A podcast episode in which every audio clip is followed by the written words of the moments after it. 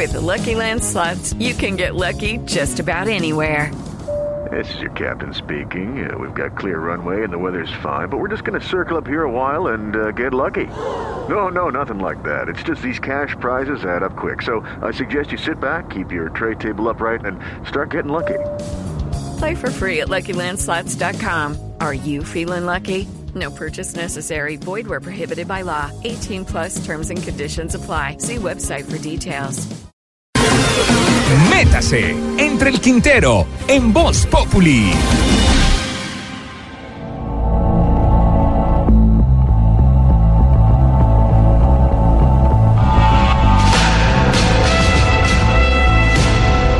Hace una semana la empresa de televisión por demanda Netflix estrenó la quinta temporada de una serie que se llama House of Cards.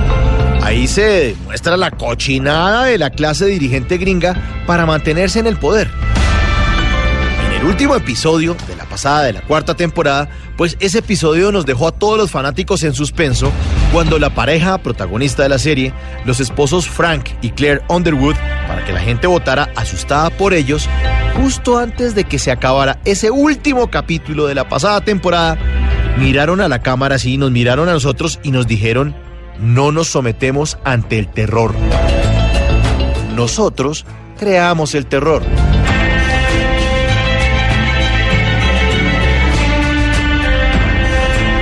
No sé, pero siento que esa cochina manera de hacer política por allá en Estados Unidos, como lo cuenta esa serie de ficción, parece que fuera copiada de la realidad colombiana.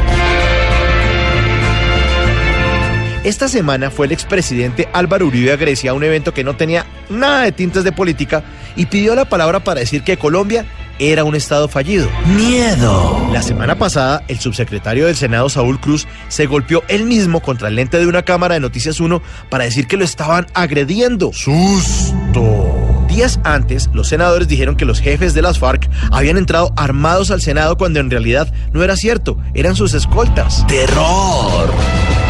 Juan Carlos Vélez, el gerente del No en la época del plebiscito por la paz, confesó que los uribistas habían hecho todo lo posible para que la gente saliera a votar berraca. Perturbación.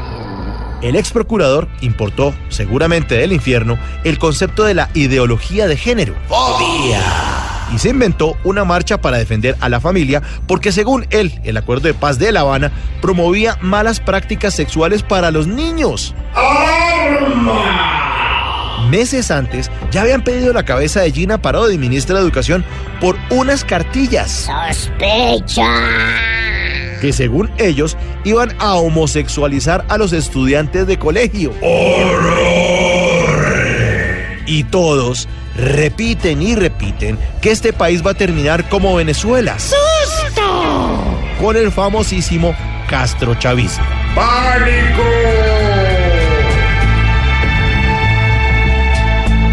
Pues a los de Netflix les va a tocar que se ingenien una serie para que se vean todos esos que se creen esas mentiras. Sí, una buena serie que tenga el mismo nombre de esa famosa película de Jim Carrey.